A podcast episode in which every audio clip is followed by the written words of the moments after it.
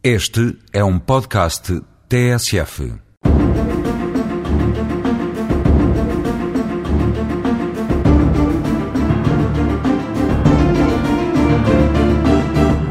Voltando de novo ao conceito legal de acidente de trabalho, este é aquele que se verifica no tempo de trabalho. Considerando a lei por tempo de trabalho, além do período normal de elaboração, o que anteceder o seu início, em atos de preparação ou com ele relacionados, e o que se lhe seguir, em atos também com ele relacionados, e ainda as interrupções normais ou forçosas de trabalho.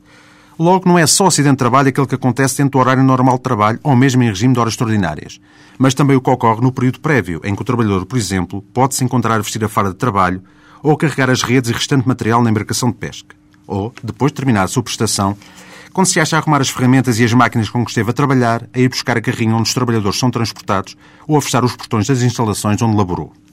No que respeita às interrupções normais de trabalho, onde um qualquer evento imprevisto e lesivo pode constituir acidente de trabalho,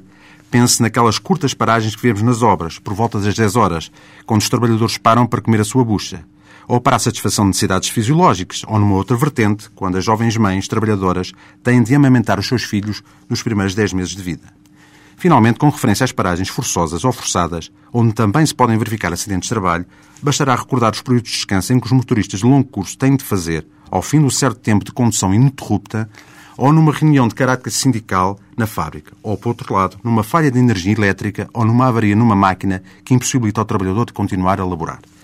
Importa frisar que a lei, por vezes, considera acidente de trabalho um acontecimento que ocorre fora das circunstâncias temporais anteriormente referidas. Atente-se num empregado que se apercebe, já à noite adentro, que a porta da loja ficou aberta e que, antes de fechá-la, faz uma ronda por aquela para ver se está tudo em ordem, caindo e magoando-se. Ou em que o patrão ordena ao funcionário que passe pela casa no cliente para ir buscar um cheque depois do jantar, sendo este assaltado no prédio daquele. Ou em que o trabalhador, finalmente, quando foi beber um café, encontra esse mesmo cliente que resolve pagar uma conta que tem na empresa daquele, vindo o trabalhador depois a ser atropelado na rua.